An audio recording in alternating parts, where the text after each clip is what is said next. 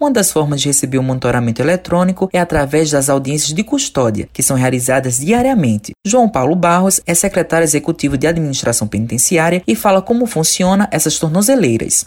Nós temos atualmente 1.600 pessoas utilizando tornozeleira eletrônica aqui no estado da Paraíba, dentre os regimes semiaberto e aberto e aquelas que estão com medidas cautelares adversas da prisão. A tornozeleira eletrônica ela funciona o seu monitoramento 24 horas por dia através de, de sinal de GPS, uma boa precisão e existe uma central de monitoramento que faz esse acompanhamento 24 horas por dia. Todas as informações de localização elas são coletadas em tempo real através de um sistema próprio de acompanhamento da pessoa pessoa em uso de tornozeleira eletrônica através de uma central de monitoramento que funciona 24 horas por dia, 7 dias por semana. Então, o sistema é um sistema inteligente qualquer tipo de infração, qualquer tipo de violação cometida por aquela pessoa que está fazendo uso da tornozeleira, o sistema ele emite um sinal sonoro informando que aquele indivíduo ele saiu ou entrou em alguma área proibida ou então está fora do horário permitido de circulação.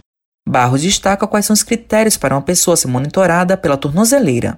É competência do Poder Judiciário determinar quem vai fazer o uso da tornozeleira eletrônica. Na determinação judicial também são colocadas as condições, as restrições, questão de horário, de recolhimento, perímetro que pode estar circulando e perímetro que não pode fazer, é, não pode ter aproximação. Então, tudo isso é consignado em termos de audiência determinado pelo magistrado.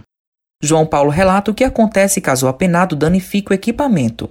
A partir do momento que é constatado qualquer tipo de dano ou qualquer descumprimento das condições impostas àquela pessoa que está com tornozeleira, é feita a comunicação ao juiz competente para que, em ato contínuo, essa pessoa seja apresentada em audiência de justificação, podendo ter seu regime, inclusive, regredido para o regime fechado e aqueles que tiverem como medidas cautelares ter sua prisão decretada.